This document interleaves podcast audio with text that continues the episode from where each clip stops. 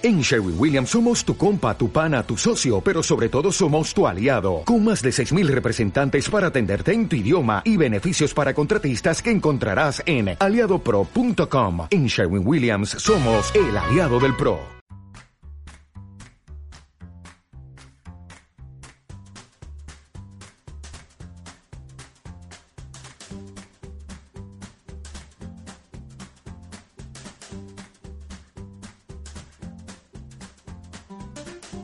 Buenos días, buenas tardes y buenas noches. Esto es 00 Podcast. Episodio 00183. Mi nombre es Gerardo Mi nombre es Tomeu. Y yo soy Susana. y finalmente, después de varios meses, estamos aquí sentados eh, alrededor de unos micros, unos ordenadores, para hablar de cine y para pasarlo bien un rato.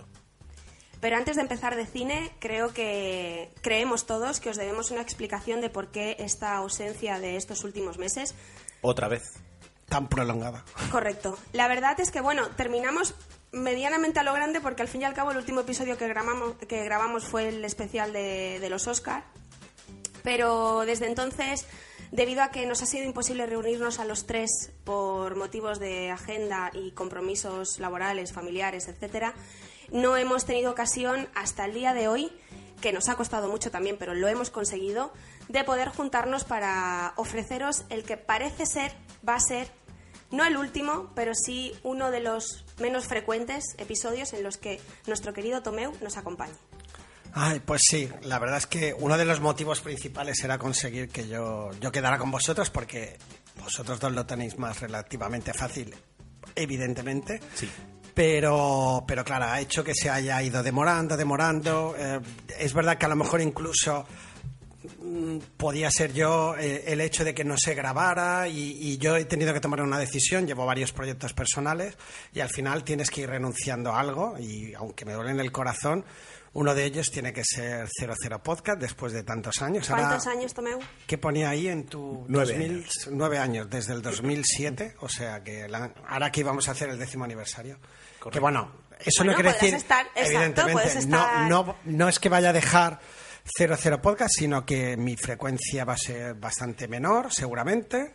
Ahora veremos vosotros si Gerardo y yo queremos mantenéis- desde aquí eh, comprometernos a tener una presencia más habitual. Sí. ¿Verdad, decir, Gerardo? No digáis fechas porque No, no, no, No. no, solo lo he limitado a presencia más habitual. No, pero bueno, lo que, lo que sí podemos adelantar, y, y- y ahora me tocaba, ¿no? es decir, en, en el reparto de tareas que hemos hecho me tocaba a mí, era por una parte decir que, que lo, lo único que hace Tomeu es eh, simplemente dar un paso atrás. Correcto. Lo cual nos va a permitir a Susana y a mí grabar 00 Podcast. Eh, le vamos a avisar con toda la antelación posible para que pueda venir. Pero si no viene, eh, no será motivo para que no grabemos. Intentaremos Exacto, continuar grabando. esa es la idea. Esa, esa es la idea simplemente. En cuanto a Susana, que dice que vamos a tener una presencia más eh, regular o, o más presencia, más habitual, más habitual, eh, toda la razón del mundo. El objetivo sería eh, grabar un 00 podcast como mínimo una vez al mes. Es decir, tener un 00 podcast al mes. Bueno, está bien, una vez al mes no es algo Claro, porque a ver, mm, por favor, no solo es cuestión de Tomeu eh, el que no hayamos grabado No, no, durante no, todos no. estos meses, sí. por favor, que Sí, tampoco sí. queremos decir Tomeu por tu culpa. No, para nada. Pero sí es cierto que, que, bueno, que ojalá el día tuviera más horas y que nosotros tuviéramos menos compromisos que nos pudiera permitir disfrutar de lo que realmente nos gusta, que y es que bueno que estamos muy mm, estamos estoy muy orgulloso de, de- de este podcast porque llegó en un momento en que había menos y la verdad es que nosotros creo que de alguna manera hemos contribuido, también nos hemos inspirado en otros anteriormente a nosotros, a un poco al panorama del podcasting y hubo un momento así súper de boom que disfrutamos como locos porque colaborábamos, hablábamos con otros podcasters y tal, pero claro, nos hemos hecho mayores y todo tiene su, su momento. Sobre todo, eh, yo creo que hemos, eh, durante todos estos años, y, y, bueno, pues al principio los tres, con, con Jesús, Tomeu y yo, luego pues eh, Jesús Sí, dio es ese- un, Jesús dio ese paso atrás. Es importante recordar a Jesús. Jesús dio ese paso atrás, eh, pues continua- continuamos nosotros, ahora tú lo das, pero, pero 00 Podcast lo que nos da son dos cosas básicamente. Por una parte la excusa para poder hablar de cine y pasarlo muy bien hablando de cine, y por otra parte conocer gente, conversar con gente sobre cine eh, y, y- y a Y partir ahí de estáis aquí vosotros. Han salido pues muchísimas, muchísimas relaciones muy bonitas eh, y, y muchas conversaciones muy interesantes. Ese es el, el motivo y mientras sigan eh, esas dos ganas, eh, esos, eh, tengamos ganas de esas dos cosas, pues eh, Claro. 00 Podcast seguirá. Y nada, ya para acabar este capítulo, como era así, de Estamos un poco como en el cine muerto, ¿no? Estamos así un poco. Sí, puedes poner la banda sonora de Solo que El aquí, cine muerto.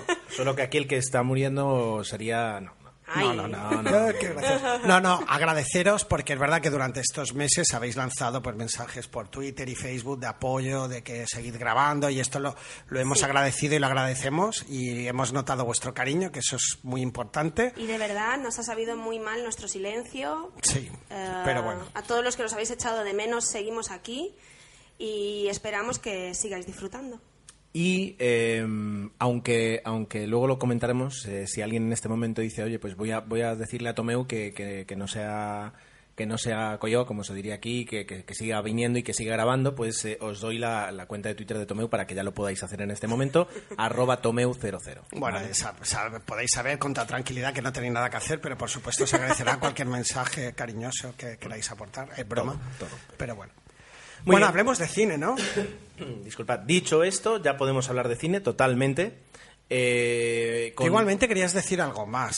sobre- Bueno, sí. Sí, antes de hablar de cine es verdad que... Lo he ido comentando eh, tanto en Tecnologistas como, como también en Plaza Confirmada, que es un- uno de los podcasts que, que por fin echa a andar después de muchos años y remodelaciones en el proyecto. Es como un poquito como el, el Palacio de Congresos de aquí. Una de las ideas de, de volver a grabar fue, bueno, pues vamos a volver a grabar, pero vamos a intentar eh, arreglar todo este cablerío técnico de feeds, de archivos, de, de webs, etcétera, etcétera. para-. Claro, dices, ya, pues si, si continúa el proyecto, pues eh, al menos ordénalo y déjalo bien. Dado que, que yo soy un poquito el que, el que más ganas siempre tiene de estar con, con un micro en la, en la mano y, y contando cosas, he decidido crear una pequeña estación de Me podcast. gusta acaparar el micro, ya lo, ya, ya lo sabéis. Una pequeña estación de podcast, por así llamarlo, que, que la he decidido llamar KGER7. Lo de la K es porque en Estados Unidos todas las emisoras de radio empiezan por K. Entonces, pues KGER7. Y, y en ella, pues eh, con, con- esa pequeña marca, por decirlo, decirlo de alguna forma, hemos, he metido pues eh, Tecnologistas, que es el podcast de tecnología, Plaza Confirmada, un podcast de, sobre aviación comercial, 00 Podcast, por supuesto con el permiso de, de Tomeu, y, eh, y algunos más. Eh, de hecho, hay dos proyectos más que todavía no han arrancado. Uno sobre bandas sonoras de cine, que estamos preparando con Susana, que se va a llamar BSO. Eh, y luego incluso hoy ya he decidido lanzar otro más eh, para comentar de vez en cuando algunas noticias eh, internacionales que, van sucediendo en el mundo y que, y que a veces se quedan sin ese espacio. Entonces, mm, con, una, una frecuencia muy variable, con una temática muy variable, pero marcada en cada uno de esos pequeños programas, eh, pues lanzo una, una pequeña estación de podcast. Y 00 Podcast está dentro de, dentro de, esa, de esa estación. Eh, podéis seguirme, eh, podéis seguirnos en, en, eh, Twitter, en arroba cajer7net. Por supuesto, arroba 00 podcast va a seguir vivo, ahora tengo que ponerme a, a trabajar. Y en cajer7net, cajer7.net. Eh, ya más adelante comentaremos temas. Ah, y el, el Twitter es Cajer... Cajer7net. Net. Vale, vale, vale, Tuve sí. que ponerle el net por temas de, de personal. Dicho esto, ahora sí ya podemos entrar a hablar de cine. Eh, este episodio he decidido que lo vamos a titular eh, Especial Tomeu. Entonces. Eh, lo pondré en el feed eso, pero bueno. yo dije ahora el feed ya lo, lo pongo yo. Ay, entonces, eh, Te callas. entonces lo que vamos a hacer va a ser eh, yo. Pero podré hablar más que tú hoy, no. Totalmente. Susana Sí, y yo. ahora Gerardo se calla Sí, y sí, empiezas sí. a hablar tú. Susana y yo, yo haré comentarios graciosos, poco más. Y me, me meteré un Ah, pues poquito harás de Tomeu entonces, ¿no? No. Eh, Susana y yo tenemos un par de películas cada uno que nos gustaría comentar, pero eh, vamos a cederte el testigo para que seas tú el que empiece a hablar de todo lo que le apetezca a la hora a la que digas que te tienes que ir a casa, porque nosotros ya estamos en casa. ¿Vale? Sí, claro. Vamos a, a acabarnos esa quiche y un poquito de Coca-Cola y comencemos.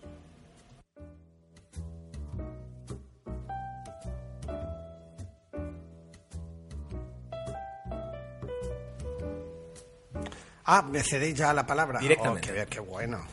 Espera, que me están diciendo a qué hora llegaré. Es imprevisible, Ah, pero pues bueno. mira, He es- puesto a las es el 9 y momento de 22. decisión. No, es broma. En función de la hora que le No, digas a tu tengo a mi familia por el mundo desde esta mañana y me ha dado a entender que sigue de juerga. O sea que Bueno, pues eh, aún tú, le queda un tú rato. también puedes tener una pequeña juerga cinefila. Cinefila, a eso vamos, a eso vamos.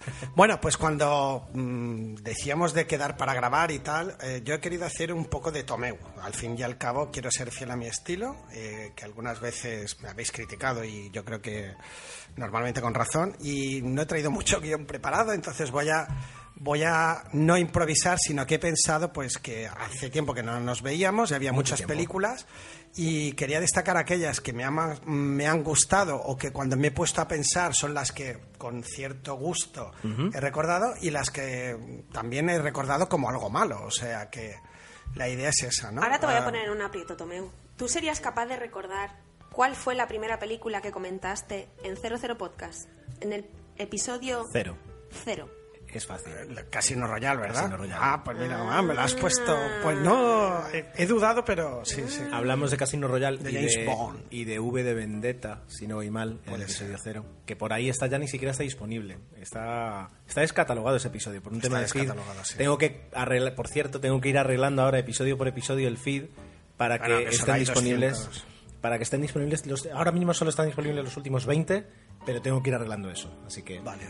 De todas formas, eh, perdón por interrumpir, no quería. No, no. Si alguien quiere escuchar episodios antiguos, eh, podemos eh, subirlos a Telegram, por ejemplo, en el canal de Cajer 7, eh, o, o- en donde me pidáis, os lo puedo enviar porque los tenemos eh, bien, bien guardados. Ah, pues mira. Adelante, adelante. Bueno, Casino Royal. Em, películas.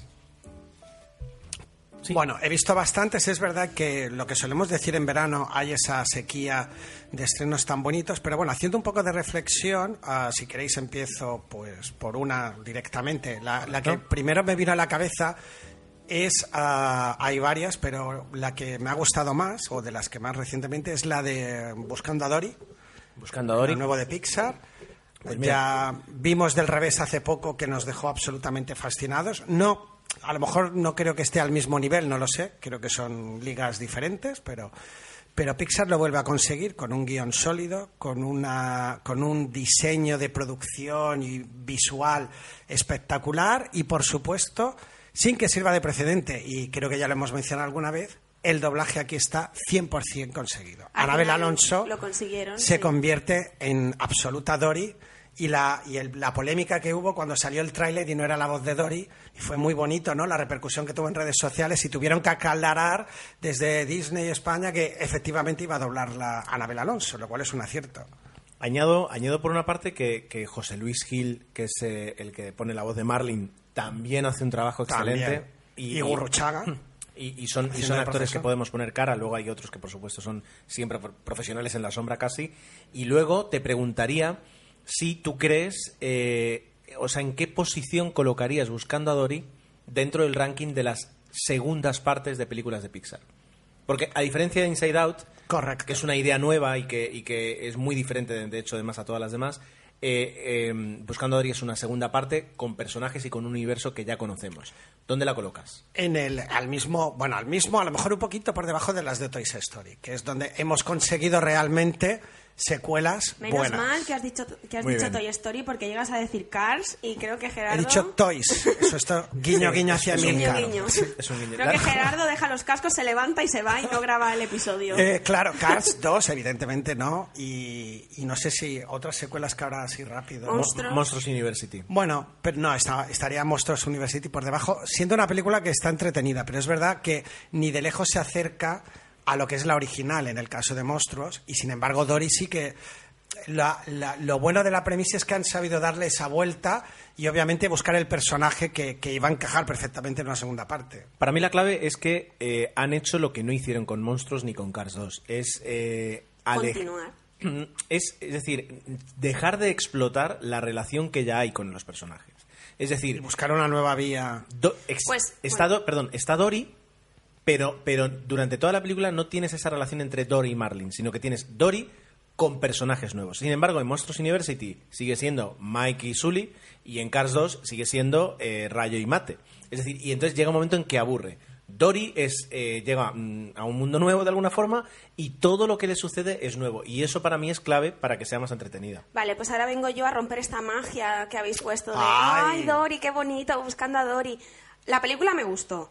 Es una película que me gustó, me entretuvo, me pareció una película preciosa. Es verdad que el personaje de Dory, pues, le han sabido dar esa vuelta que comentaba el- que- que pero yo quiero ser la voz de todas esas personas que piensan que han ido al cine y no han visto nada nuevo. Es decir, me habéis contado la misma historia. Vale, ojo, antes de que os, os echéis encima, buscando a Dory, buscando a Nemo, buscando a Dory. Obviamente tiene que ir la cosa de mm, vamos a buscar un pez.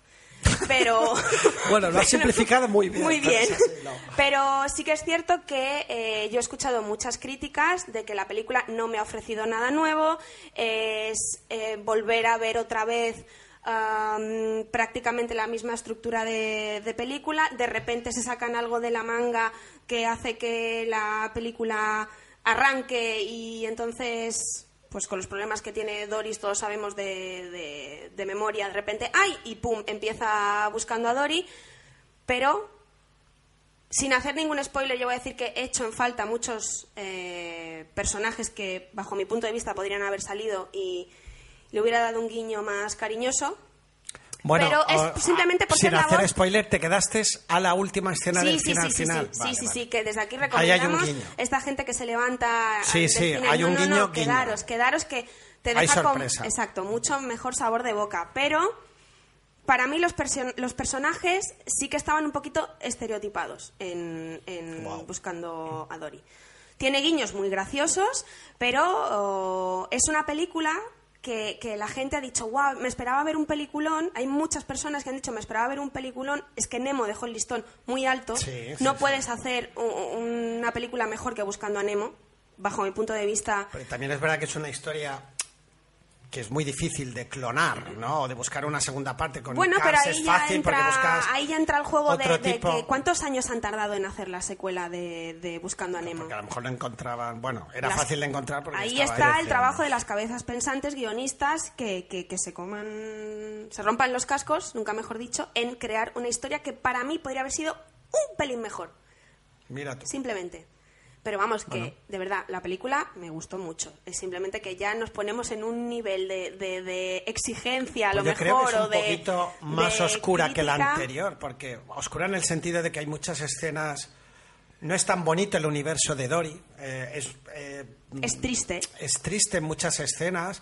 Para Ojo, mí el que momento, Nemo- que en el momento cumbre de la película como en Nemo yo me emocioné mucho. Pero, Sí. pero en Buscando a Nemo... eh, creo que Yo la emoción que viví buscando a Nemo, perdón, no la he, vivi- no la he vivido pero con también es buscando a verdad que ya sabes Bueno, a lo que vas. ¿Qué edad tenías Sí. cuando viste Buscando a Nemo? Pues, a ver, no tenía años. siete años ni diez años. No. Tenía veintipocos.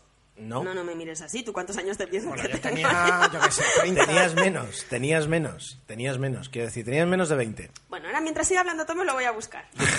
Ya te lo digo yo, tenías 18 años, ¿vale? Bueno, pues Eh, mi nivel emocional tampoco es que haya cambiado mucho, para decirlo así. bueno, sí, sí. vale, no sí, es como sí, cuando vi El Rey León. ¿Vale? Bueno, pero lo que quiero decir ahora es, es, eh, que, que, eh, y ahí has dado, para mí eso es, es- es totalmente cierto.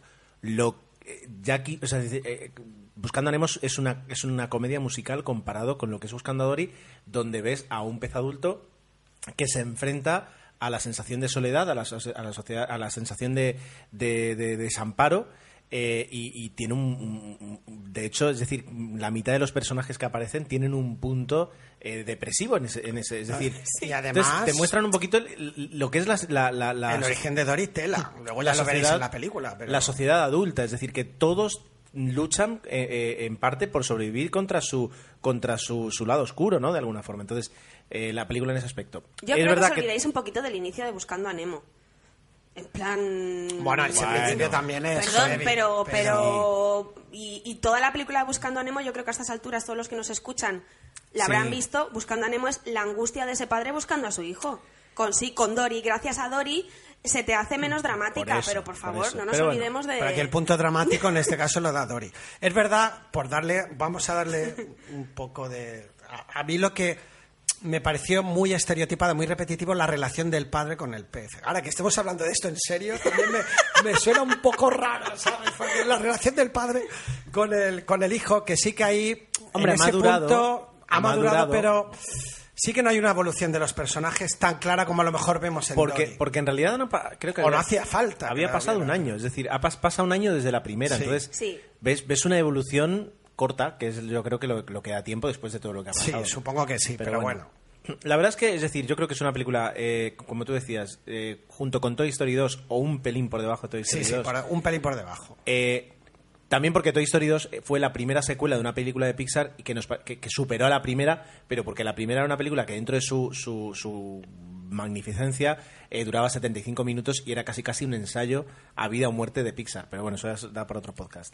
Yo creo que es un- una segunda parte muy recomendable y desde luego, si Digna, pudisteis ver como Sí. otras que renegamos. Ver, University o si habéis sido capaces eh, de cometer la atrocidad de ponerle a vuestros hijos eh, Cars 2, Tú lo eh, harás algún algún día. el día mío llegará. no la ha visto todavía. eh, ¿Le dejarás ver Pues la 3? haces mal. eh, la 3 se estrena en 2018 y si es, si es buena, sí, sí. Ah, sí, la- claro, la pasarás tú el primero, filtro, sí, claro.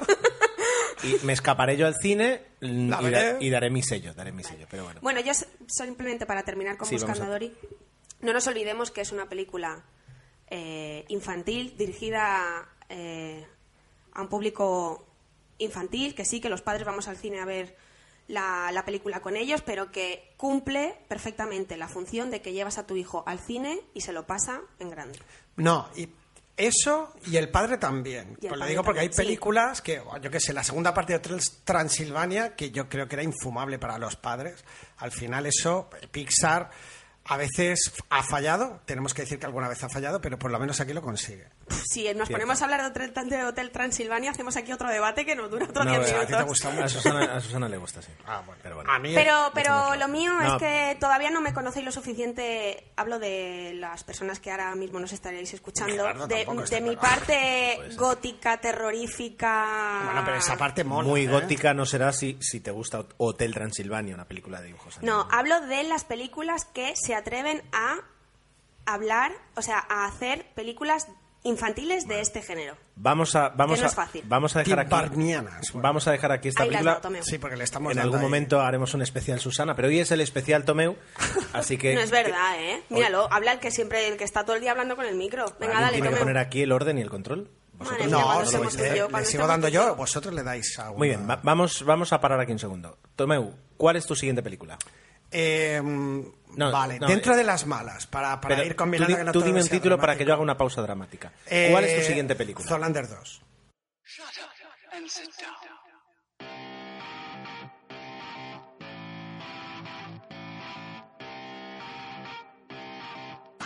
Vamos con Zulander 2.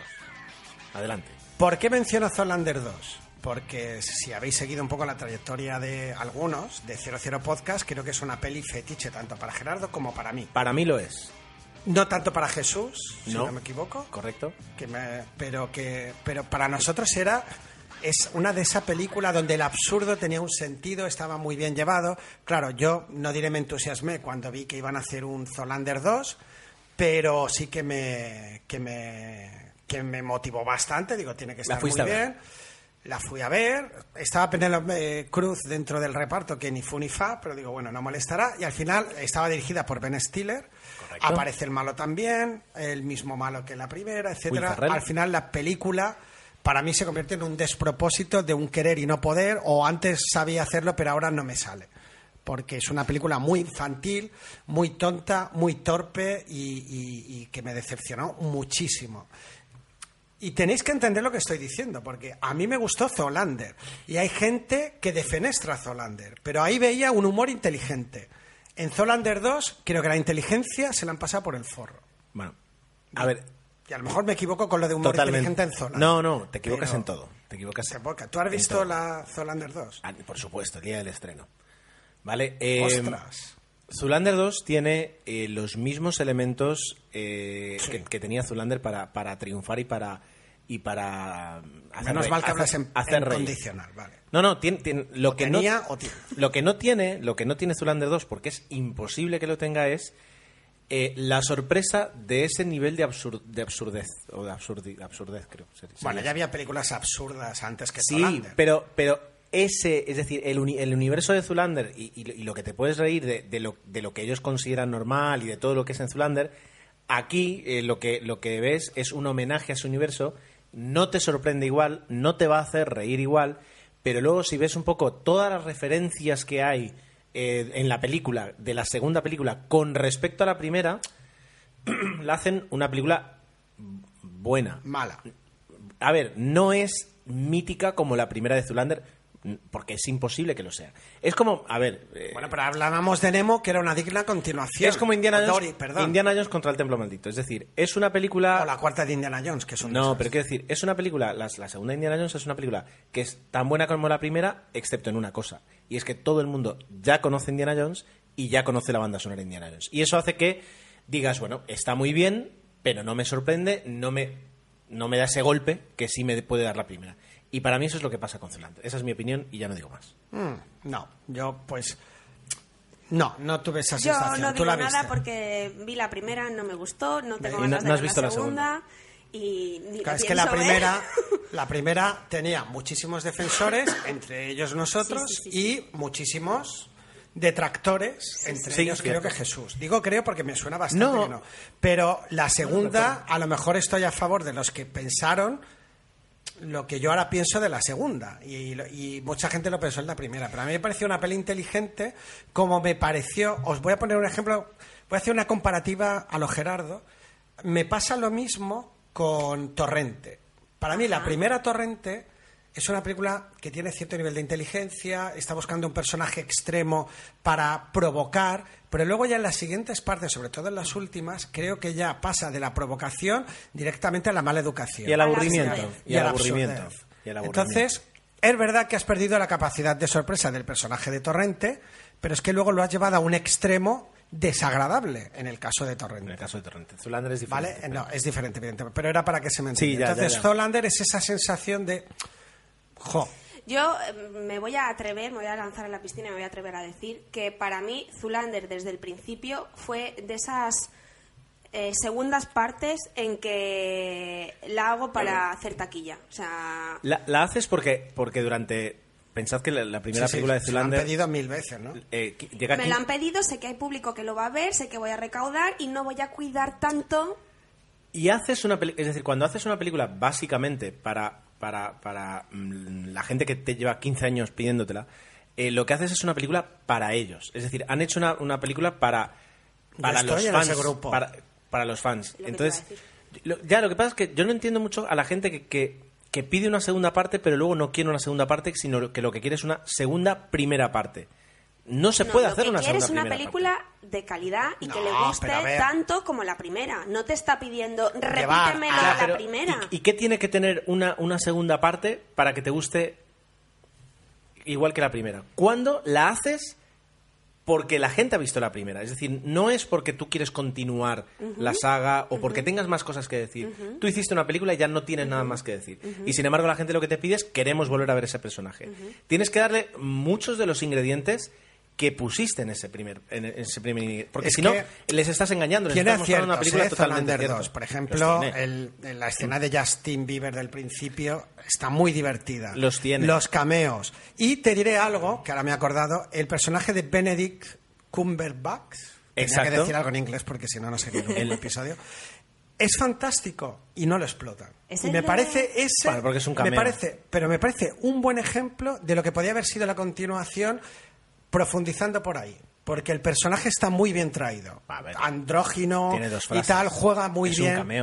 Pero lo hace muy bien. El- eh, en ese caso, entonces, yo me esperaba más por esa vía a lo mejor que por lo que me ofrece. Y obviamente el personaje de Penélope, pobre, totalmente imprescindible. O sea, no tiene ningún sentido. Sin embargo, el del niño, el del hijo, Cyrus Arnold, creo lo que está lo hace muy bien. La verdad que está el, muy el bien. niño lo hace muy bien. Y luego el, el, el, otro malo, que no es Will Ferrell, eh, también, es decir, que, que tienes un montón. De hecho, es que están... Sí que es verdad que hay cositas que, hombre, obviamente esto es Lander 2 y lo que tú dices, aunque hayas puesto el piloto automático, Solo, te presupones que eres bueno. Entonces sí que hay momentos interesantes. Yo me atrevo a decir que Pero son- la peli en general no. solo las personas que han visto cinco veces o más la primera parte de Zulander pueden disfrutar con la Ya segunda. lo he visto cuatro. ¿Ves? Ahí te faltan... Por eso, a lo mejor esta noche veré la. Porque, la- porque la noche ves la primera y te gusta más la reconoces, reconoces un montón de, de detalles que, que están puestos ahí para la primera. Pero Bueno, yo ahora hago Bueno, una pues ya pausa está, si ya queréis. está. Haz- eh, exacto. Llevas dos eh, y llevamos 28 minutos grabados. Imagínate. Así que, no hay- bueno, más la música van a ser 30, no hay ningún problema. Es decir, si tu mujer te deja estar aquí, nosotros te acogemos. Así que, ¿cuál es la tercera película de la que quieres hablar? No, pero seguir. no, no. Va- primero tres y luego ya saltamos. Venga, tres. ¿Cuál va a ser? A ver, mm, vale, venga. Venga, esta os va a hacer gracia. Una película que realmente me ha sorprendido este año y no me lo esperaba. Y yo creo que viendo el tráiler no fuera haber ido a verla, aunque me exprese mal. Palmeras en la nieve. No. Sí. Esta película me ha encantado. ¿La actuación de Mario Casas? No, pero la película me ha encantado. El guion, la puesta o la puesta o la producción, eh, los vestuarios, la historia, eh, creo que está basada en una novela, etcétera, etcétera, me ha cautivado, me gustó mucho y la verdad es que no me lo esperaba. Yo esta película veo el tráiler y no voy a verla. Lo vimos, lo vimos en el cine Y me Gerardo y yo, recomendaron- y dijimos, no. Y me recomendaron la película y dije, voy a darle una oportunidad. Tal y como Y sucede, es muy buena. tal y como sucede en el curioso caso de Benjamin Button, Tomeo poco a poco se está haciendo más joven. Eh, hace cinco años. No, no, no, no, no, no. Hace no, 10 años- No, porque es una historia clásica. Hace 10 años le gustaban las películas de Jackie Chan y, y Chuck Norris. Y ahora le están gustando las películas Sí, de, de adolescentes. Yo Es os prometo pena. que iba a No. decir zipizape, pero cuando también, ha dicho yo también. palmeras en la nieve, No, no, no, para no habernos es- es hecho que ahí os una foto y equivocáis, porque- publicarla. Claro, ahí, y yo creo que ha sido eh, el- la virtud y quizás el defecto de esta película, que mucha gente piensa que es una peli de adolescentes. Y es una historia muy bien contada, muy bien contada, con un trasfondo brutal y muy se la han tomado y eso estoy sorprendido, o sea, sorprendido. En España ya se empiezan a hacer producciones muy muy serias porque se han tomado la película muy, Muy en en serio. serio y no la habéis visto vosotros. No. Os la recomiendo encarecidamente. Vale.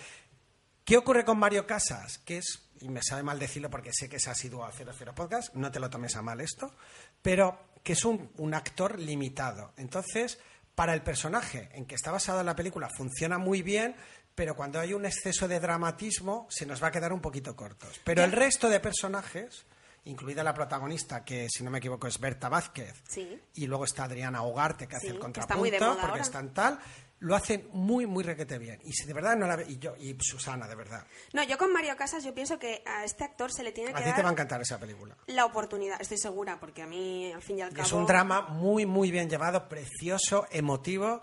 O sea, Pues nada. me quedé alu- la típica película que empiezas a ver de mala gana, diciendo, ya verás. Mi ya mujer la verás", quiere ver, yo la no la quiere ver, ver. Y yo digo, hostia, digo, y va- a medida que iba avanzando la película, digo, esto me está, me está molando, porque además juegan con los flashbacks, la verdad es que está muy bien. Yo creo que os va a gustar. Pues la veré, la veré. tú me Los que no la hayáis visto con ese prejuicio que yo apliqué, por favor, quitároslo. Pero estarás conmigo en que el tráiler es muy malo. Claro, yo no quería ir a verla, digo Vale, esto. Ya, ya me contarás qué tal. Gerardo. No te preocupes, creo- yo estaré viéndola, porque luego yo vendrá por ahí, tengo dirá, por "¿Qué un ha pasado?", entendido. y se enganchará, al final se enganchará. Sí, yo, a mí me pasó, ¿eh? Y la verdad es que todo, todo está muy bien llevado. Y un em- personaje que yo adoro, que es Emilio Gutiérrez Cava, está maravilloso. O sea que la Macarena García, bueno, todos. Aquí hay un... Ha pasado el turno de Tomeu ya, porque Sí. yo quiero que hable de una película que nos ha comentado aquí fuera de micros, que yo creo que va a Bueno, interesar pues a la podemos dar a una cuarta a la película. gente. Pero Tomeu. si quieres le damos un Rápidamente. descansito y Como dejamos. Yo estoy lanzado. el Bueno, postre para el final. Di cuál es y así creamos expectativa y luego comienzas tú con la primera. Batman versus Sí, Superman. esa estaba Ah, en mi vale, lista de... perfecto. De Ahí está. buena o mala. o luego la Superman veré. versus Batman, no sé Da igual. quién va primero. Bueno, pues se finaliza la primera ronda de, de este especial Tomeu eh, y vamos a arrancar con, con las películas que trae Susana.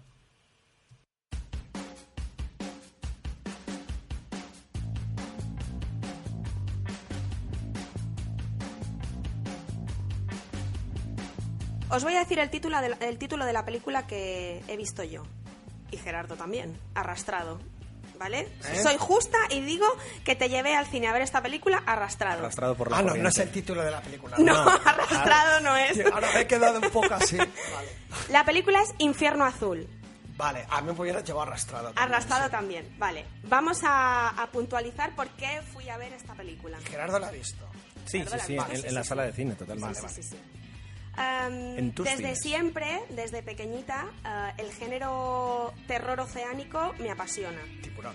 Tiburón y todas las películas que se han hecho donde una Pirañas, criatura... mandíbulas. pira- pirañas, pirañas 3D, mandíbulas, Poseidón. anaconda... Anaconda, esta también es buena. Todo, todo... Bueno, debo, debo solo recordar que las anacondas y las pirañas no viven en el océano. No he dicho océano, he dicho... Terror oceánico. Bueno, perdón, pues... Bueno, pues acuático. Acuático, acuático. Deep Rising la has visto, porque esa. También la he visto. esa Deep. Blue Sea, Deep Rising. Deep Blue Sea, El Arrecife, Open Water, toda película que se estrena que tiene un monstruo marino que pone en peligro la supervivencia de los, ah, ba- de los bañistas, ese tipo de películas Susana se la mm, va para allá a verla. Entonces yo voy al cine a ver Infierno Azul sabiendo lo que voy a ver, que es exactamente lo que me ofreció la película.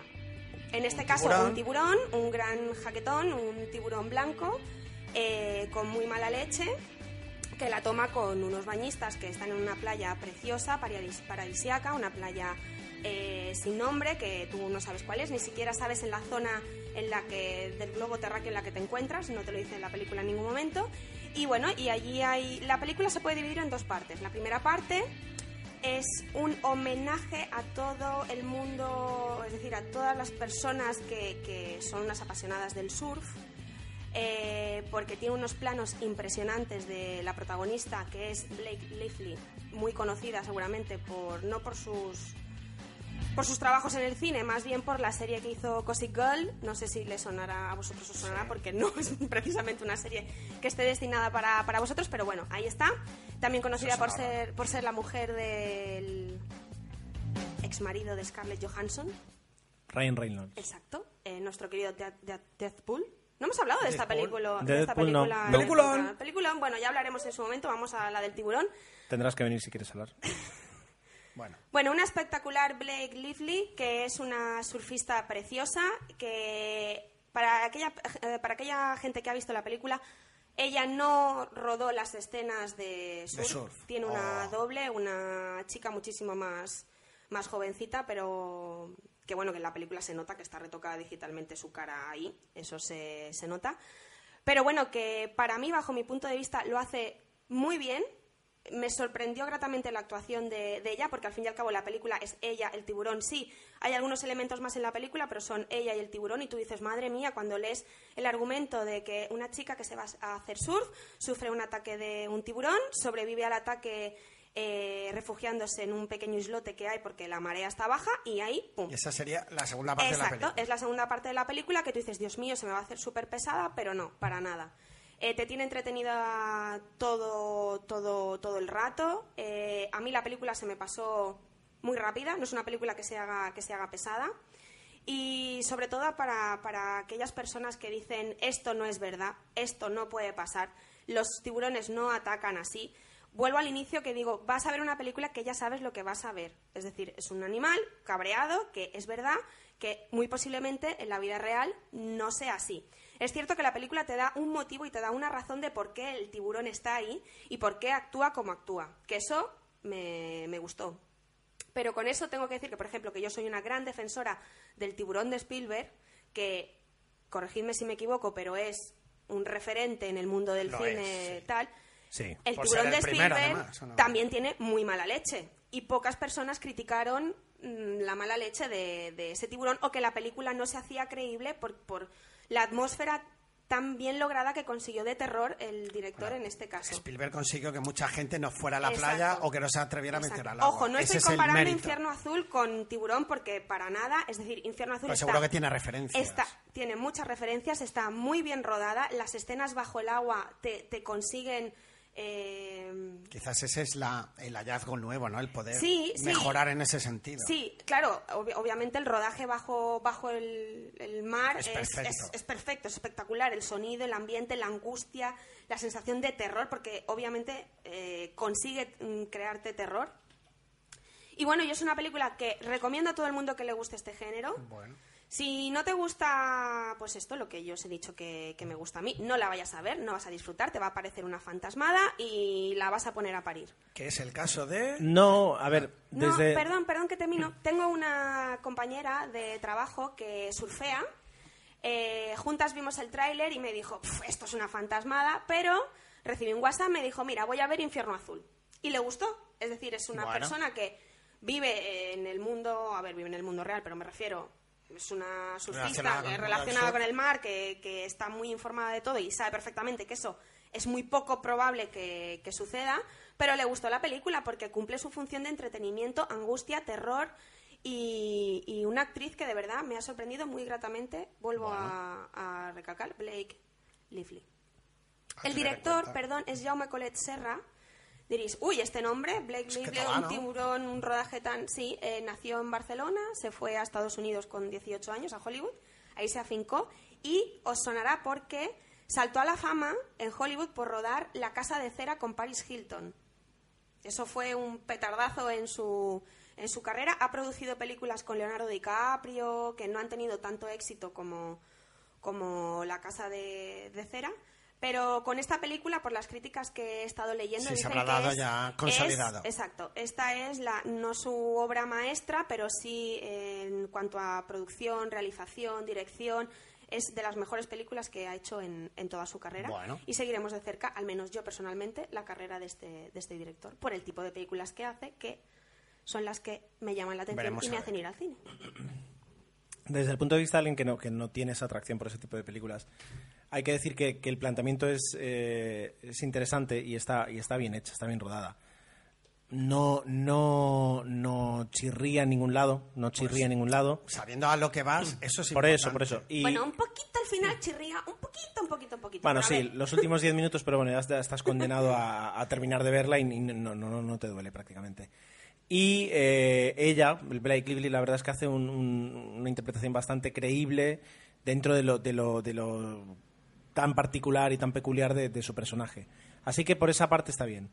Ligera, más ligera de lo que podría ser cualquier otro, otra película así, ni tampoco con la intención de, de montar un drama. En este caso el drama no está enfocado desde el punto de vista del tiburón, sino desde el- su punto de vista. de ella.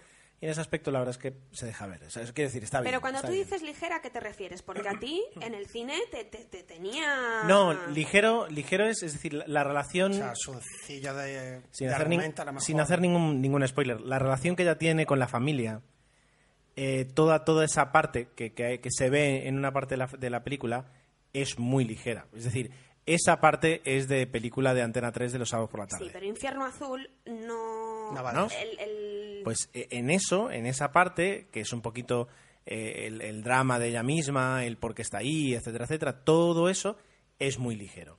Pero ya digo, no, no, no es el peso, el, el peso de la película, evidentemente, no, no, no está ahí. Pero esa parte que ves dices, bueno, pues mira, a lo mejor le podían haber dedicado unos días más a, a- a darle una vuelta a eso. Pero ya está. Yo, en eso, antes, a, a micro cerrado, que mola decirlo, lo comentábamos. Hay esas pelis que aquí, en, yo creo que en 00 Podcast las defendemos y hemos hablado mu- muchas veces de ellas. Son esas pelis ligeras que sabes que vas a ver lo que vas a ver. Y además tú te has cuidado de decirlo al principio. Totalmente. Entonces, yo defiendo esas películas porque si al final te dan lo que tú quieres, otra cosa es que te sorprendan como palmeras en la nieve, no te dan lo que tú quieres y, y te satisface, pues fantástico.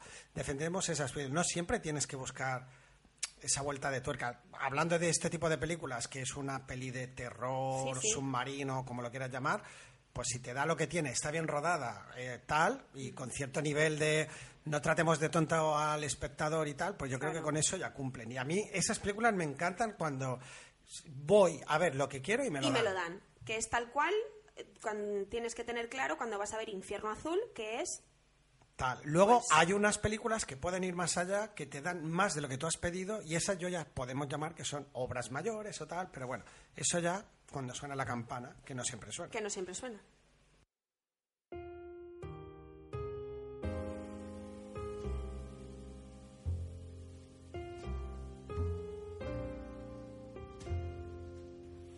Bien, eh, no solo de Infierno Azul querías hablar. Tenías alguna película más, ¿verdad? ¿Cuál es? Vale, sí, eh, sigo con Blake Liv- Lively. Ah, el secreto de Adaline. Ah, El bueno. secreto de Alain, una película del 2015. Sí, Yo es, creo que la es mencioné bastante, bastante reciente. Creo que, que es verdad, puede que hablaras de ella. Pero, Bueno, la recomiendo, sí. ¿La has visto, Tomeu? Sí. Ay, qué bien. Eh, bueno, típico domingo por la tarde, ¿qué hacemos? Vamos a ver qué hay. El secreto de Adeline. Ay, vi el tráiler una vez que fui al cine, me llamó la atención eh, y vamos a verla, a ver qué tal. Eh, es una película que, así como Infierno Azul sabes lo que vas a ver, con el secreto de, Ala- de Adeline no tenía ni idea de lo que, de lo que iba Ni a ver. con el tráiler. Ni con el tráiler. Es decir, lo vi hace muchísimo tiempo, es decir, ah, sí, me suena, creo que sale este, venga, vamos a verla, a ver qué tal. Y es una película que me sorprendió gratamente, pero a ver, porque así como paso de, los de, de mis gustos más de tiburón, ahora me voy a poner más pastelosa, amorosa, eh, porque también existe este tipo de cine que también me gusta. A nosotros también, ¿no? Me gusta- a- alguien que me habla gusta de disfrutar. algo para recordar, pues Exacto. Entonces, El secreto de, Ale- de Adeline cuenta la historia de una jovencita eh, que, nace, que nace en 1900, a principios de 1900, 1908 más o menos, y que por un suceso bastante extraño y, digamos, eh, se puede catalogar de ciencia ficción, ah, no envejece. No envejece y es como un vampiro. no digas eso porque Es ya como- vas a predisponer No, no, al no, público. No, no, no, para no. que nos entendamos. Es como un vampiro, eh, su cuerpo no envejece, no puede sufrir ningún mal. Pero no hay nada de vampiros, No ¿eh? tiene, no tiene ninguna enfermedad y ella va pasando a lo largo del tiempo, pues como se queda desde el momento en que sucede, de que sucede, de que le sucede este extraño eh, suceso de Paranormal, venga, ciencia ficción. por decir. Entonces van pasando los años y su todo lo que ha recorrido durante los prácticamente 90 años en, los que ella tiene la misma apariencia física, hay un capítulo de su vida que se entrelazan hechos del pasado con el del presente que está viviendo ahora. Entonces eso hace eh, que ella se plantee hasta cuánto, hasta cuándo está dispuesta a seguir con esa vida, metiendo el punto amoroso de chica conoce a chico, me enamoro de chico y a partir de ahora me replanteo todo lo que he estado viviendo y lo que quiero vivir ahora, ¿vale? Entonces, eh, la película pues cumple su función de, que si es un drama, un dramón como una casa, y cumple su función, pero a mí personalmente me gustó, otra vez por la interpretación de, de ella. La Muy verdad, bueno, es que muy, he hecho, muy bien. Es que he hecho un gran descubrimiento Sí, con, ella con esta lo hace actriz. fantástico. Lo hace, la- también la película es ella. Te sorprende ver a Harrison Ford en, en la película, de repente es- hace Como un papel, secundario, hace un haciendo de papel secundario. totalmente y dices, ostras, Harrison Ford, aquí de repente. Muy bien, y luego la película está rodada con un cuidado y con una exquisi- ex- exquisitez que- en cuanto al vestuario, el maquillaje, el peinado, que yo personalmente soy una persona que cuando veo una película... tuvo, creo. Creo que sí. Me fijo mucho en esas cosas. Me pasó con Memorias de una geisha, que, que visualmente es preciosa. Con esta, con esta película me pasó también con ella. Es decir, ella va pasando el tiempo, pero su, su personalidad, su estilo, su, su, su esencia, sus movimientos, su, su forma de hablar, Su forma de elegancia, es que pensar, lo hace muy su, bien. ele- su elegancia continúa durante todo, todos estos años. Ella consigue hacerlo muy bien y Creíble, creerte, te totalmente crees la creíble, historia. exacto, te crees la historia y no utiliza el punto de drama de forma excesiva, es decir, podría perfectamente eh, meterte más drama para que te cause más impresión y que te termine la película y te quedes más hecho polvo, pero no es el caso. Lo mide muy bien y es una película que recomendaría a todo el mundo que quiera que quiera pasar sinceramente un buen rato y quedarse con un buen sabor de boca. Ole, La verdad es que está muy bien. tú la viste también. Sí, sí, sí, yo también la vi. La verdad es que, a ver, eh, es una película para ver un domingo por la tarde, quiero decir. mm, Y dentro Sí, de sí, eso es está- verdad que no es. ah, No, no, vamos no a. nos vamos al cine a verla, no. Pero. A ver, el secre- eh, ¿cómo es el, el- antes, an- no, eh, antes lo hablábamos. El curioso caso de Benjamin Button Ah, vale. puede ser un 9 y esta película pues sería en esta escala un 6 a lo mejor. Un poquito más le daré yo. Yo es que no le daría tanto a Benjamin Button, pero vale. Para uh, Benjamin Button. Bueno, pues eh, así concluye el ciclo de Susana. ¿Me dejas decir solo una cosa más? Sí, claro. Ahora que está tan de moda Juego de Tronos, seguramente cuando se estrenó esta película... No he visto nada, no he visto nada. No, no, tranquilo. Un no episodio y voy a medio. hacer- ¿No has visto? Simplemente eh, deciros que el personaje masculino del secreto de Adaline es nuestro Ah, vale. querido Darío Naharis. Naharis, que es... Es un, es un segundo hijo. Ya, todo llegará. Sí. Es un segundo hijo. Es un segundo segundo hijo. Segundo, Bueno, segundo... yo, sí, que nunca sé, que mejor os, dicho. sé que os habéis quedado preocupados todos los que habéis escuchado esto. He empezado a ver Juego de Tronos, lo que solo llevo un episodio y medio. pero Pues ahí no te estoy. queda nada. Pero soy afortunado porque me queda mucho por disfrutar, con lo cual me considero rico ahora en este momento. Muy bien. Muy bien, pues eh, después de, de este eh, momento de Susana, eh, vamos a, a también hacer una pausa y volver con la segunda parte del especial de Tomeu de 00 vale. Podcast. ¿Qué ibas a hablar tú? Tú no hablas hoy de cine. Yo, mm, antes de terminar.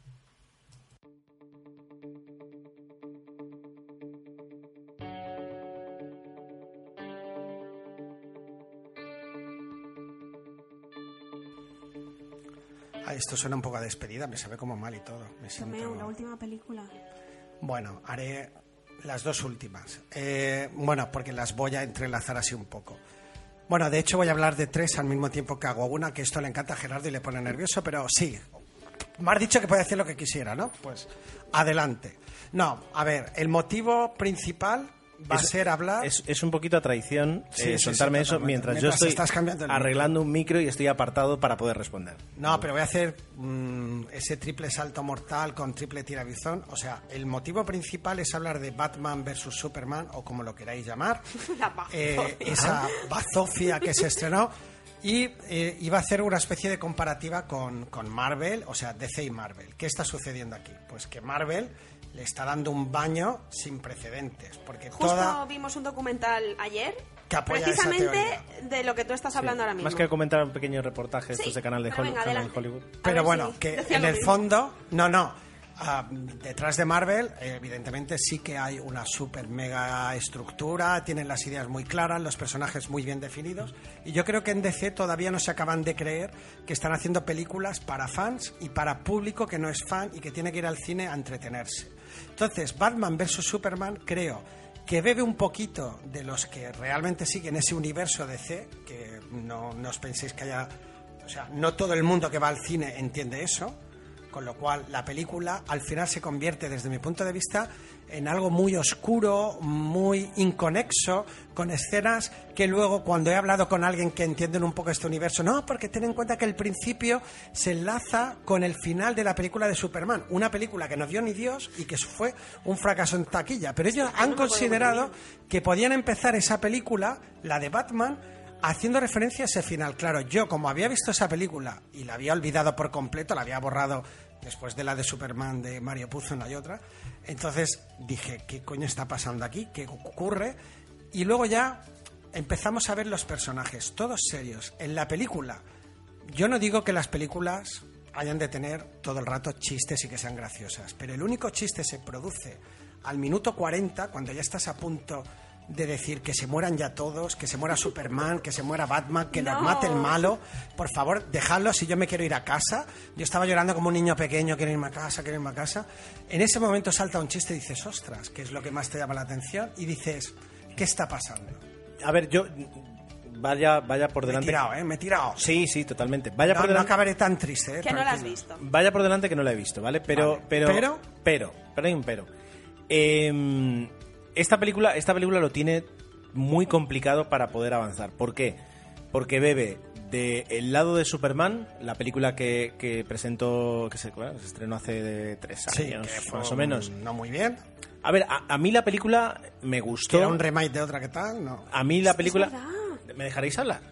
A mí la película eh, me gustó, pero. eh, El hombre de acero, perdón. Zack, exacto. Zack Snyder eh, eh, todavía vive un poco de lo que creó en 300. Y, y ese tipo de hacer cine se le escapó, se le escapó un poco.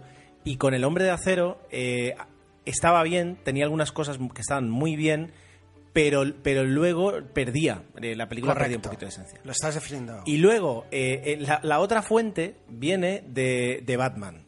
Después de que Christopher Nolan coja y te haga tres películas de Batman. Impresionantes. ¿Qué haces tú para, para quedarte a la altura, a mí ya, a la altura de lo que te ha hecho en, en El Caballero Oscuro Renace? Y encima te cambian de? Batman. Y encima cambias de Batman a un actor que eh, siempre tiene un, un puntito de polémica y que, y que en este caso tuvo mucha polémica. Entonces, eh, Porque va- en ese aspecto es, es muy complicado y la verdad es que yo tengo ganas de verla ya solo por, por, la, por la curiosidad.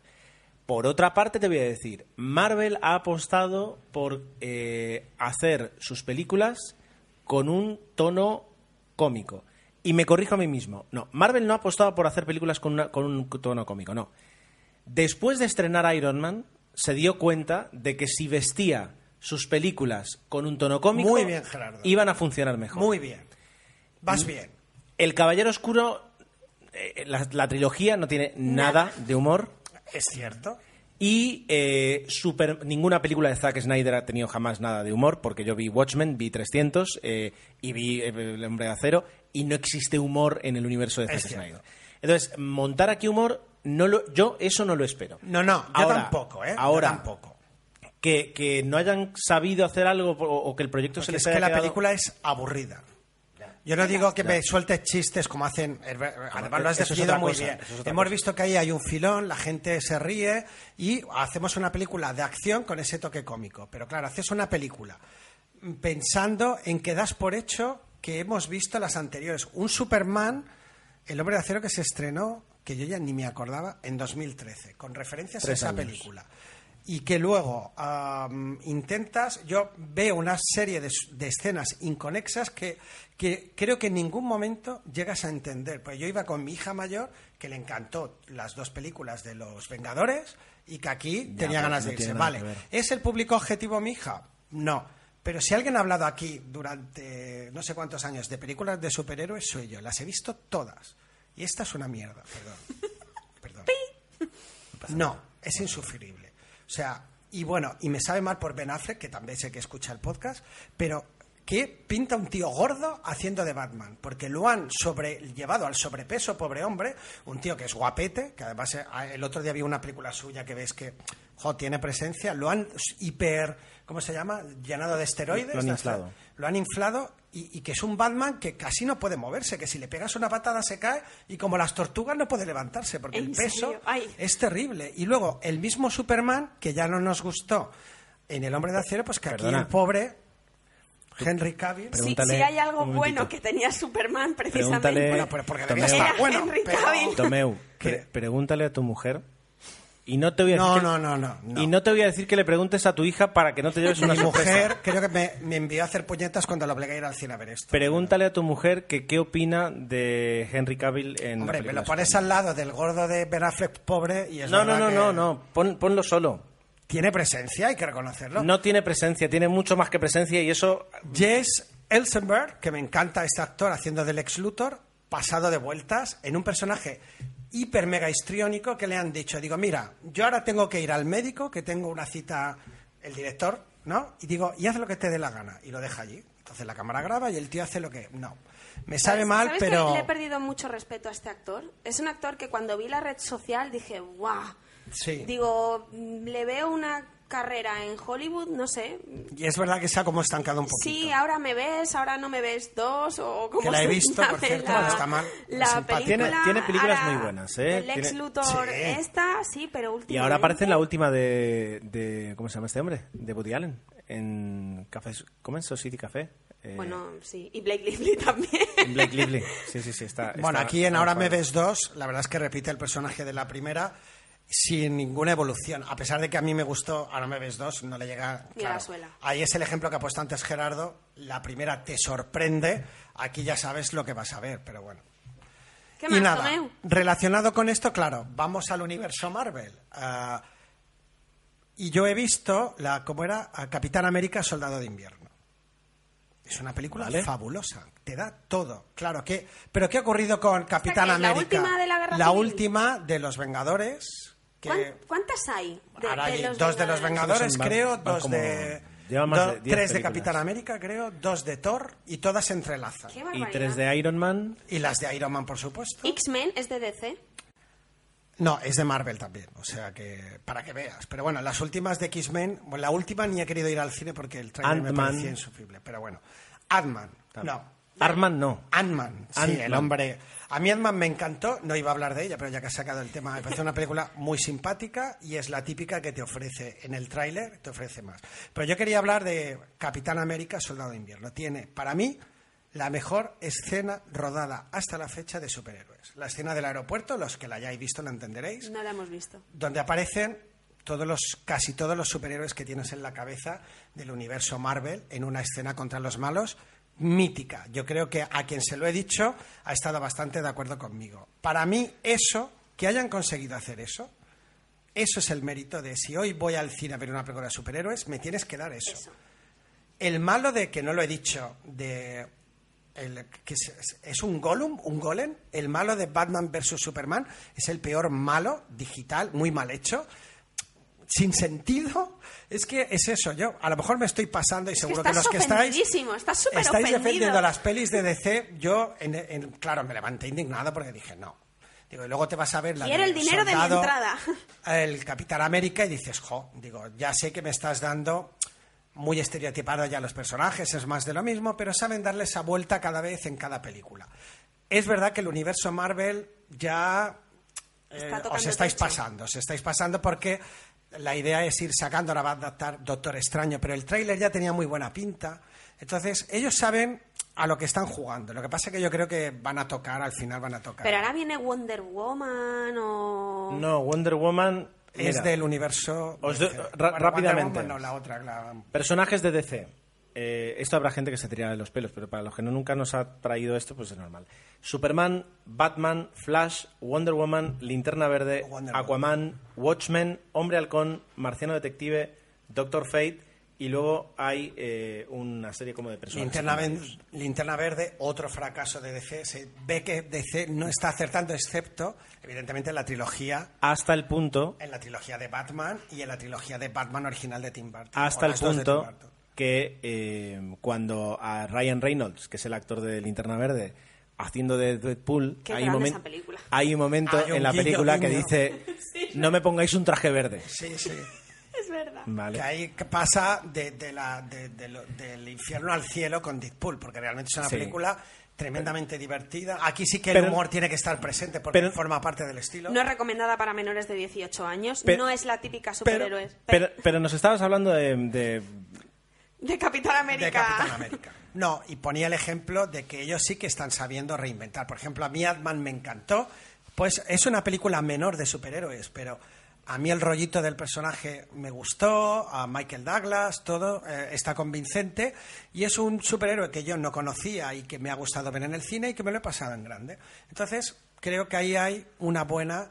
Y otro ejemplo es Deadpool, que han sabido buscarle esa vuelta de tuerca a los personajes. Entonces, eh, han buscado un, un estilo llevado al extremo de humor, unos personajes más extremos, etcétera. Pues ahí, ¿quién está ganando la batalla? Obviamente. Me gustaría hacer un inciso. La serie Flash sí que reconozco, y esta está basada en el universo DC. ¿La original? Es la que están haciendo ahora. Ah, vale. La original mm, está bastante bien. He visto las dos temporadas y me ha encantado y creo que como serie de superhéroes creo que es la mejor que han hecho hasta ahora. Ahora se ha estrenado Supergirl, que la estoy viendo y está más flojita. Sí. Tiene pues, una mala pinta. la verdad es que se repite mucho, pero bueno, y solo llevo tres episodios, pero a mis hijas les gusta y de momento supongo que seguiré Qué monas. Pero, pero bien. Y quería acabar con algo positivo, que eran las películas de DC, de, digo, de Marvel, que me, me he cargado literalmente las de DC, pobres. Sí, pero sí, pero bueno, ahí está. De todas formas, Creo que son conscientes. de la ellos. primera película. Ah, qué bonito. Y la primera película eh, que encarnó un personaje de DC Comics eh, fue justamente la anterior a la que voy a hablar yo. Y así ya, pues. me- y me- ahí, me entro- esa película para mí es un referente de todo el cine de superhéroes que se ha hecho luego, porque la volví a ver la, la 1, antes de que tú hables de la 2, y, y Gracias tiene por- un guion brutal. Gracias por reventarme la película de. Bueno, córtalo si quieres. No, no, ahora ya está, ahora ya está. A ver. eh, No hemos dicho el nombre aún. En mi pequeño momento, que, que intento hablar muy poquito en este podcast, ¿vale? No, no sé si lo conseguiré. Eh, quería hablar de dos películas. Una de ellas es Superman 2, que justamente además la vimos ayer en casa. Eh, Superman 2, y es lo que tú dices, es la continuación, año 1980. Superman se había estrenado en el 78. eh, y es la primera vez que se adapta a cómic una película mm, con, con, de forma decente, con presupuesto. con un presupuesto y con, con un cariño de hacerlo, porque es verdad que, por ejemplo, había una serie, eh, de hecho, mira, de DC, Marvel estaba dormida en aquella época. En los años, en los años eh, 70 eh, salen dos grandes series, eh, Flash y Batman, y eran series de personajes de DC. y de culto. Y de culto. Ahora. Eh, ahora, bueno, pues en el 78 sacan Superman y en ese momento eh, es lo más, es lo mejor que se puede hacer. Perfecto. En el año 80 eh, se estrena la segunda parte de Superman. Pero tiene, tiene bastante, ba- bastantes asteriscos esta película. La- lo o sea, el primer asterisco y muy gordo es que eh, se hizo un proyecto conjunto. Es decir, se decidió hacer Superman y Superman 2 y grabar y rodarlas a la vez. Las dos películas- Eso te quería decir yo. Se nota No. además. Eh, las dos películas están rodadas a la vez, ¿vale? ¿Qué ocurre? Que, eh, bueno, pues con todo el material que habían rodado, cogen, preparan la primera, la estrenan.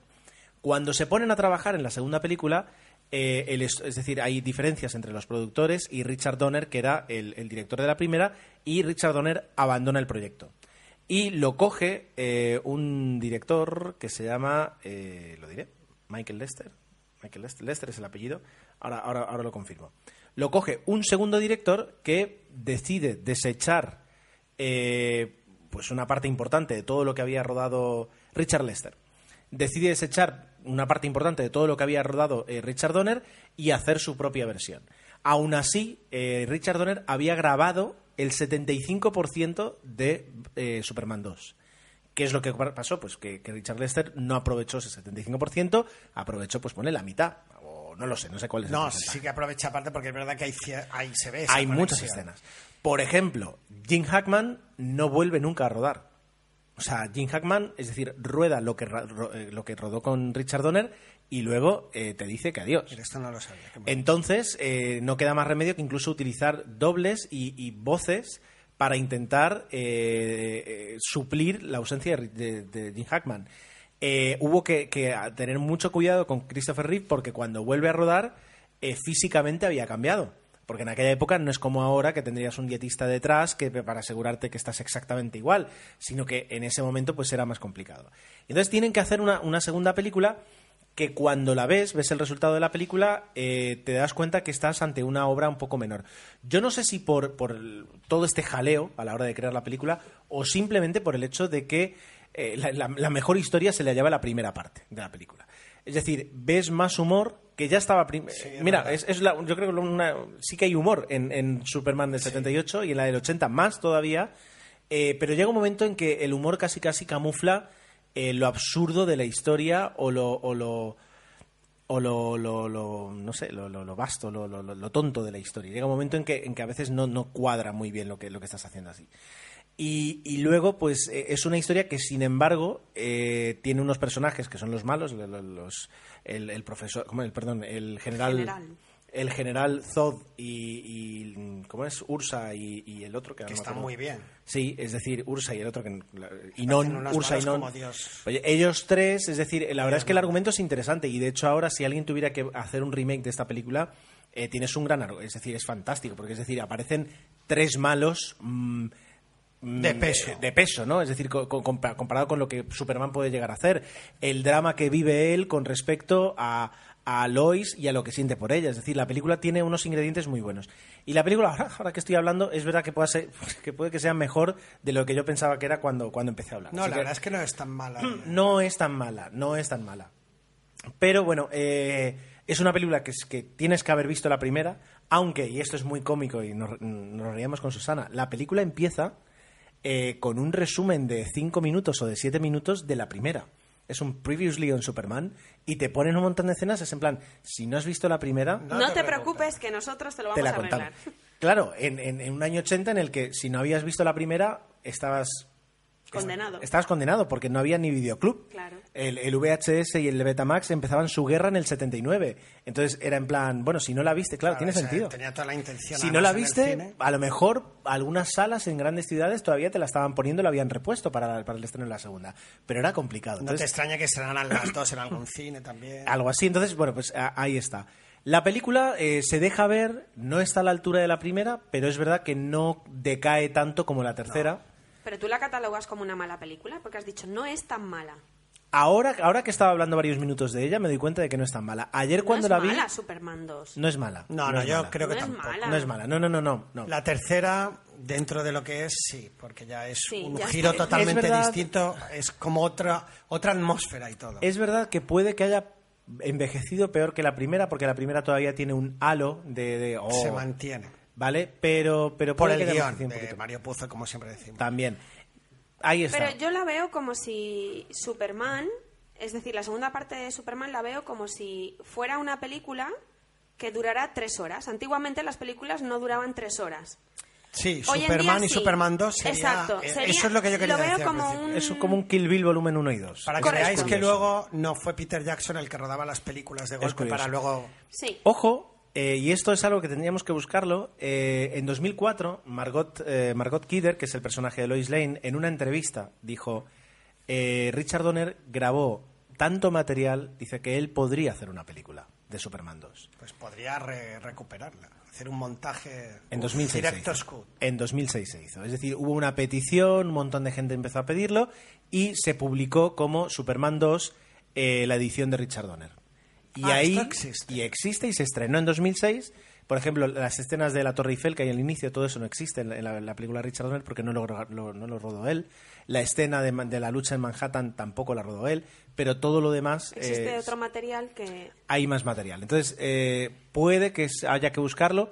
No creo que esté doblado, Tomeu. Tal vez te- tuvieras que verte eh, obligado a ver la no, versión original. Es que hu- eh, hubo un, una No sé si edición habrá en DVD. subtítulos. Una edición en DVD de la primera de Superman con escenas adicionales. ¿Y cuál fue la brillante idea? Volver a doblarla íntegramente.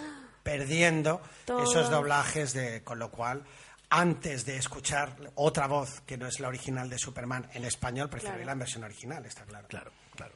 Bueno, pues eh, ahí queda, por si tenéis eh, curiosidad, algún día podremos comentar Superman 3, tal vez, eh, aunque solo sea pues para, para tener las tres películas aquí, porque creo que nunca, y fíjate que hemos hablado de películas... Hay una cuarta de Superman. ¿eh?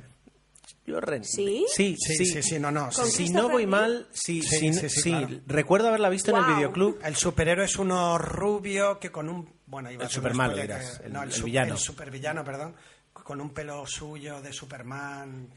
Creo que- Creo que es Jim Hammond. Que recuperan a Jim Hammond. Creo que se estrenó directamente, directamente en, en VHS. No lo sé, yo creo que la debí ver seguramente. Porque en aquella época era cuando mm, el, el VHS empieza, empieza a repuntar y yo recuerdo que nunca la pusieron en televisión y un día Nunca se ha puesto, es una a. VideoArt 7, al, al videoclub mítico que ya cerró aquí en Palma, que era que un Calle videoclub, Calle Aragón, y, y la tenían. Y yo quedarme así y nunca la he visto. Sé que estaba el, el VHS ahí, pero nunca la vi. Así que la verdad es que muy Además, el Qué bonito, creo que tiene una especie de cápsula del espacio, de estas de cuando se desprende la cápsula. El Pues- póster de. Sí, sí. Es que tengo recuerdos vagos de esa. Para mí es un honor que la última película con la que, con la que nos despidamos de este podcast sea Jason Bourne. Me he emocionado, sí. ¿vale?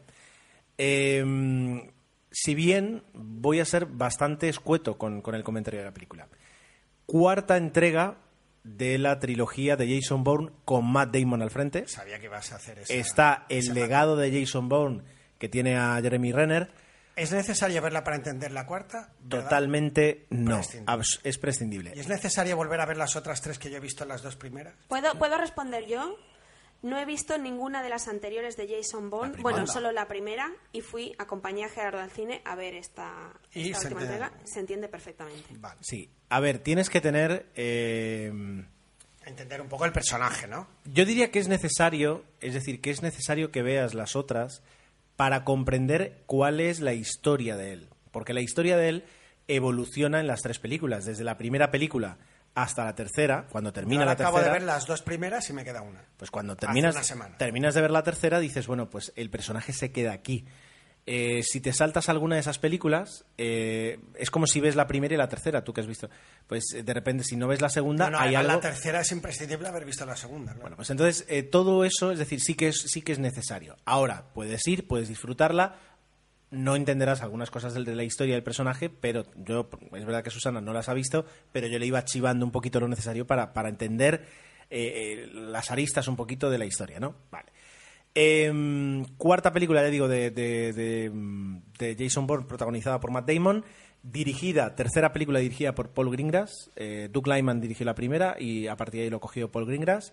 Y aquí lo que tenemos es un, un nuevo giro de tuerca eh, de, de lo que le sucede a, a Jason Bourne. En este caso, como suele pasar, sin que él lo pretenda, eh, la CIA vuelve a colocarlo como objetivo y como una amenaza para su propia, sus propios proyectos y sus propios secretos. mismo, pero bueno.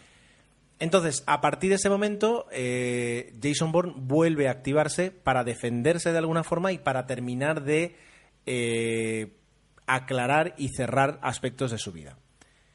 Tiene esa vocación de cierre un poco de saga.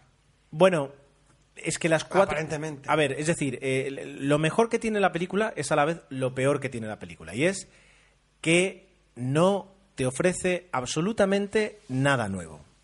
Es decir, es nuevo inicio de historia, nuevo final de historia, muy calcado y muy parecido a, la- a la- a- a- a todas las otras películas, eh, Y eso es malo, porque no, no innovan ni con el personaje, ni con el tipo de trama, ni con la trama en sí. Eso es malo. ¿Qué es lo bueno? Que si te gustaron las otras películas de Jason Bourne, esta te va a gustar por, por, por, por, por analogía. Es decir, es que te tiene que gustar. Entonces, vuelves a ver a Jason Bourne repartiendo más golpes que nunca eh, y vuelves a disfrutarlo. Entonces, todo eso es bueno. La banda sonora de, de John Powell también está en la línea, está todo bien, todo funciona.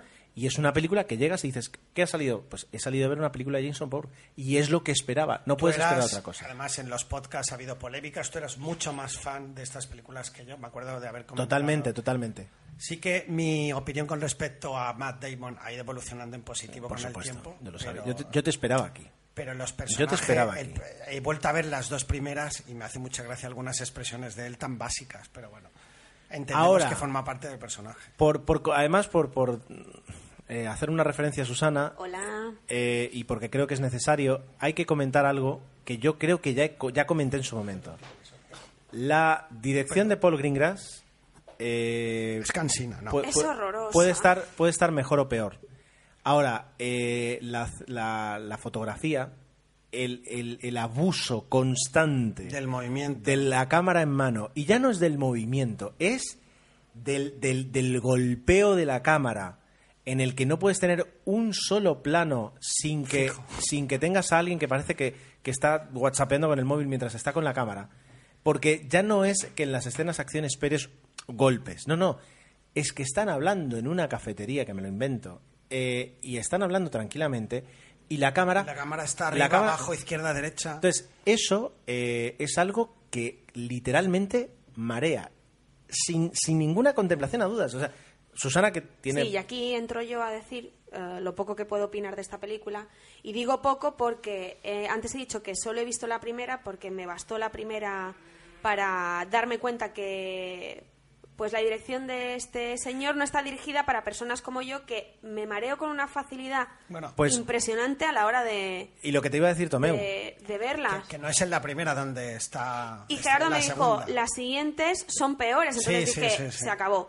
Pero claro, la cosa es, Gerardo tuvo la bondad de acompañarme a ver Infierno Azul. Yo, por supuesto, Oh. tengo la bondad de acompañarla a ver eh, Bourne. Pero muy a mi pesar, porque es cierto que el- la trama argumental de la película me enganchó, me pasé prácticamente bastante película con los ojos cerrados porque no podía... Bueno, porque me además marea. En el cine, en el No, no, cine se sufre. Me marea. La primera escena que tú me decías, ¿es la mejor escena de una película de Bourne? A La lo primera mejor me he escena, equivocado, me la han comentado. la me primera escena que, que en teoría se lleva a cabo en Marrakech, pero que se rodó en Tenerife, es una gran escena de acción, grandísima escena Vale, de pues acción. a eso se refería. pero eh, la, la- la saga Bourne nos deja una cantidad brutal de escenas de acción.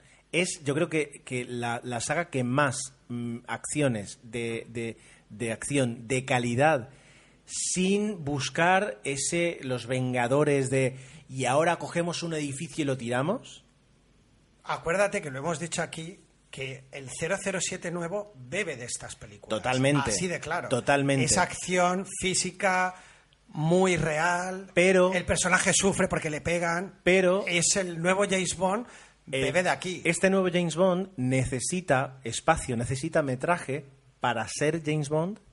eh, y aquí Jason Bourne, para ser Jason Bourne, necesita una, escena de acción. Entonces hay muchísima acción. Eh, y, para, y yo digo, para mí son las mejores escenas de acción, descontando estas que son totalmente increíbles.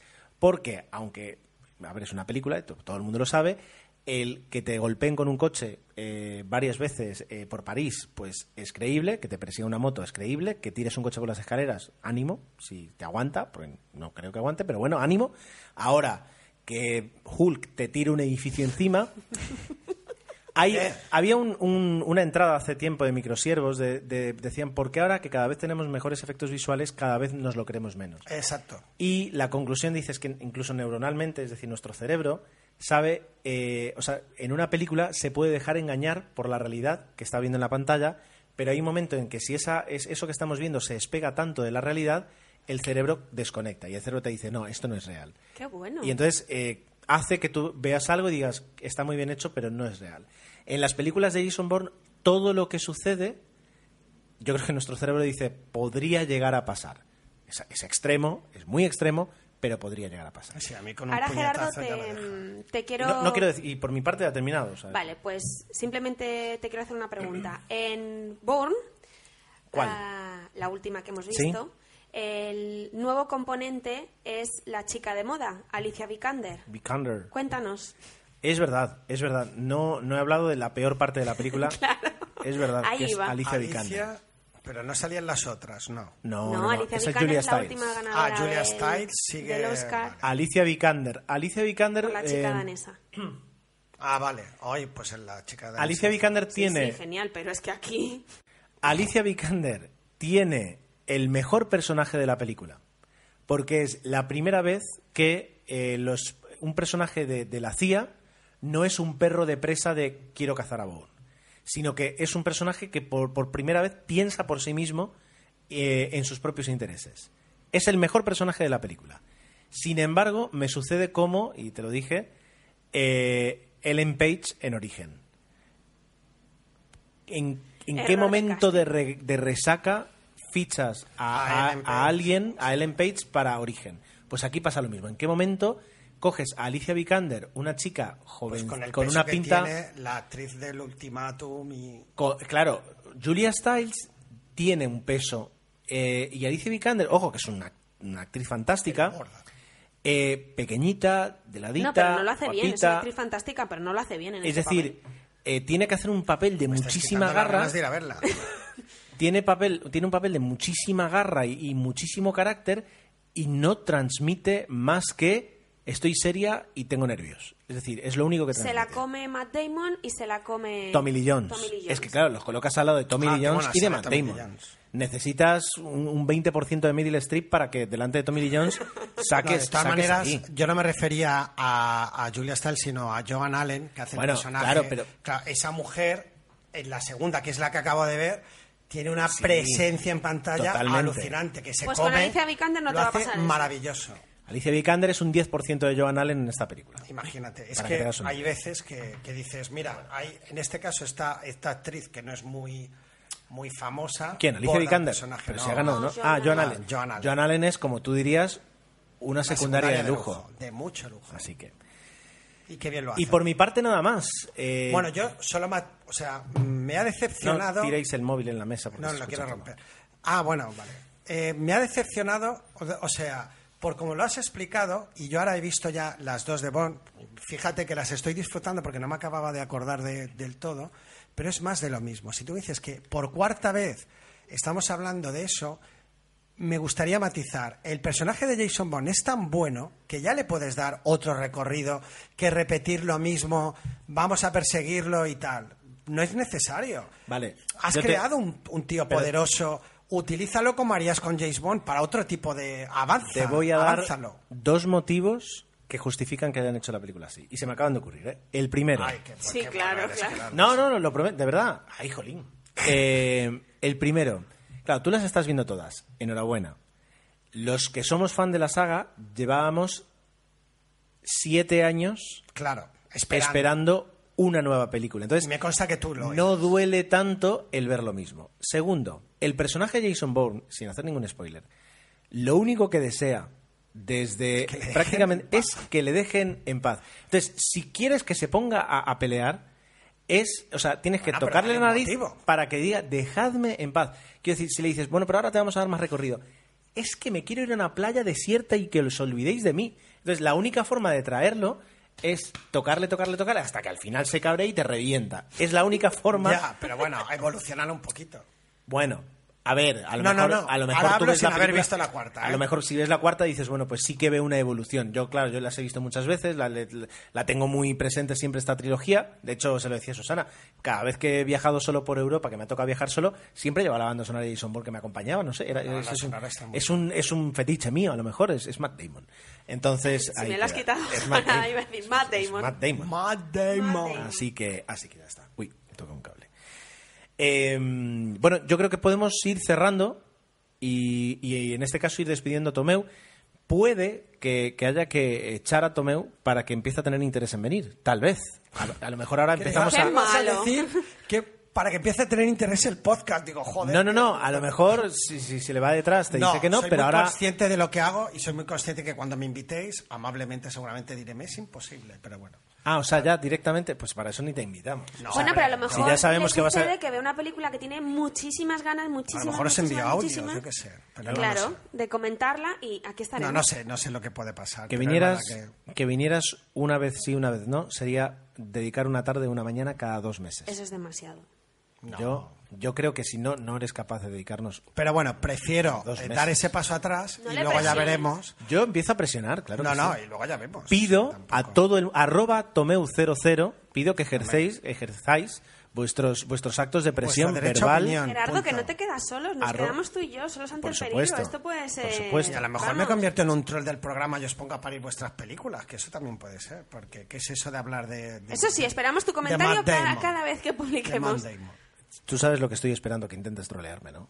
Llevo 10 años eh, esperando Bueno, que me tú- me, trolees. me has troleado tú durante no sé cuánto. Así que... Tomeo, yo te echaré mucho de menos. Bueno, yo eh, tengo que decirlo porque, aunque mm, vale, es un paso atrás, pero suena un poco a despedida, eh, para mí ha sido un honor grabar, sobre todo primero con Gerardo tantos meses y también contigo porque lo haces muy bien, pero ha sido un inmenso placer. Lo mismo pongo a Jesús en el saco, que fue el que nos obligó, no, nos dio el, ese empujón que necesitábamos para grabar un podcast. Han ha sido, han una sido maravilla. muchos Yo he años aprendido mucho de ti, y yo de ti. pero bueno, Y yo de más. ti. Más de, más de lo que estaré dispuesto a reconocer. Eh, han sido muchos años y, y muchos años grabando en Artífices. Tal Sí. vez los mejores años grabados en. Artífices.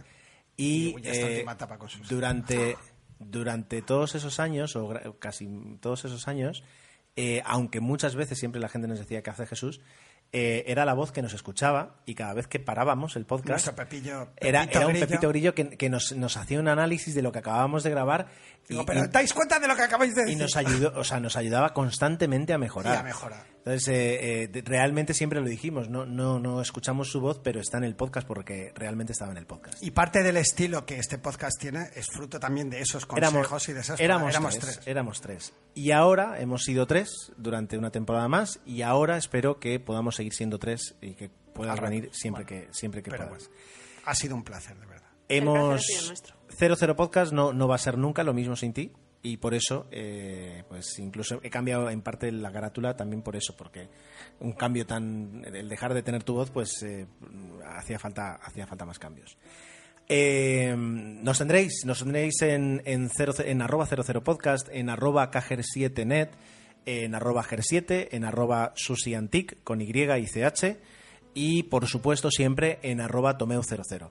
Para cualquier cosa que nos tengáis que decir, también eh, tenemos el correo eh, a 00podcast.gmail.com y eh, poco más por nuestra parte. Nuestro compromiso de, de dejar esta mesa prácticamente casi montada, no, no del todo porque hay que comer en la mesa, pero la mesa de mezcla se quedará lista para grabar eh, y vamos a tener ese compromiso de al menos una vez al mes reunirnos aquí y comentar las películas y de vez en cuando las series, que, que también ha sido otro motivo por el que hemos grabado menos cine, y es que ahora las series Hemos consumido muchas series. Abarcan. a los que somos padres, ese, ese, ese, ese tipo de, ese formato de 40 minutitos, que es, lo Es que tienes idóneo, sí. desde que se duerme tu hijo hasta que Te te, el duermes tú. a. Te. Pues a veces no tienes dos horas, pero sí tienes 40 minutos, 50 minutos, y, y eso también Yo sería motivo hay secundario. películas que he visto en tres veces, pero bueno, es en lo que Siempre. a veces te permite el, el sueño. Quedamos a vuestra disposición. Ha sido un placer grabar. Eh, no sé si este va a ser el mejor episodio que hemos grabado nunca, pero tengo la sensación de que se le acerca.